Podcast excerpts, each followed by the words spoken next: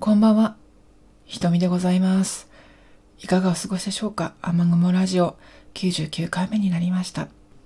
日々悲しいニュースが飛び込んできて、ネガティブな気持ちになりそうな感じであると思うんですけれども、どうか皆さん心も体も健康で健やかにですね、生活していっていただければ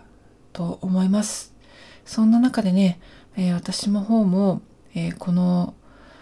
9月末で会社員を卒業しまして、新しいフェーズに入っております。まあ、新しい生活といってもね、この前までお休みしていたので、根本的に変わらないといえば変わらないのですが、でも大変大きなものを手放したということで、フレッシュな気持ちというかね、何かこう決定的に違うものがありますね。うん、今ね、当面忙しく作業をしているのは冊子作りですね。毎日ね、この前お話ししたコワーキングスペース、大変快適なんだけれども、コワーキングスペースか、お気に入りの図書館、とっても大きな図書館なんですけれどもね、綺麗で明るくて開放的な感じで、あの大変本がいっぱいあるっていうのは本当ね、図書館、本当に一番幸せなスポットですけど、図書館の往復というか、まあそのどちらかに大抵いて、で作業をしております。何の作業をしているかというと冊子作りですね。来月開催される、えー文学フリマ東京というイベント、こちらの方に出展を予定しておりまして、日々準備を進めているところです。だんだん日がなくなってきたのでちょっと焦ってるところなんですけれども、文学フリマ私行ったことがないんですけれどもね、まあ、なんとなく申し込んでしまったので、ここは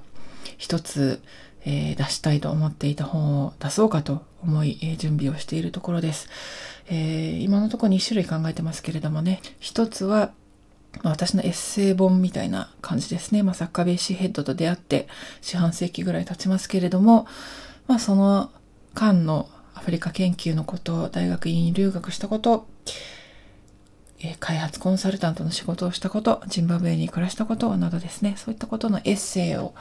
まとめて書きましたので、こちら読んでいただけたら嬉しいなって思ってます。思ってます。えー2冊目の方は、作家ベッシーヘッドの作品の引用ですね。こちらも冊子にまとめたいなと思っているので、えーこちらもあの読んで、ベッシーヘッドの文章を実際見ていただいたら、見た、見ていただけたら嬉しいかなって思っています。この準備でですね、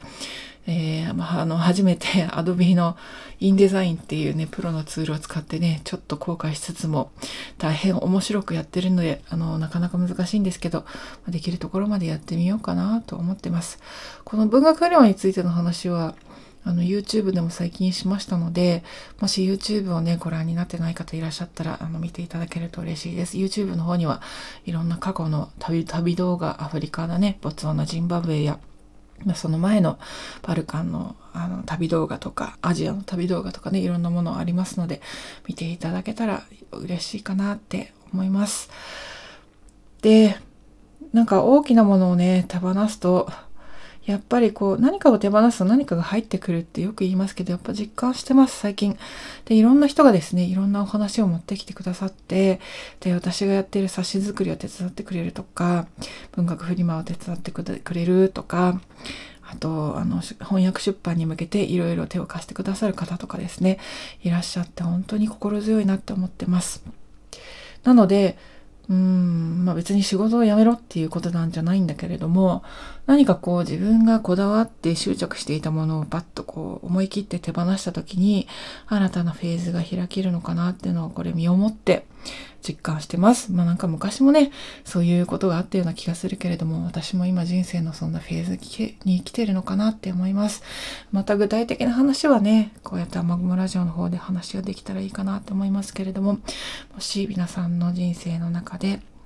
何かが行き詰まってるなと思ったら、何かを手放してみるといいのかもしれません。あるいは断捨離でもいいかもしれませんね。断捨離すごく大事です。今ね、季節の変わり目で、私はクローゼットの中身を引っ張り出してきて、えー断捨離をしようと思ってきて、思っておりますが、散らかったままでございます。えー時間がかかっております。が、えー断捨離の方もがっつりやっていこうかと考えておりますのでね、フレッシュな10月、11月、12月と過ごしていければいいかなと思っております。ということで、雨雲ラジオ今日はこの辺で短めに終わらせていただきます。お聴きくださりありがとうございました。99回目、瞳でございました。良き夜をお過ごしくださいませね。ごきげんよう。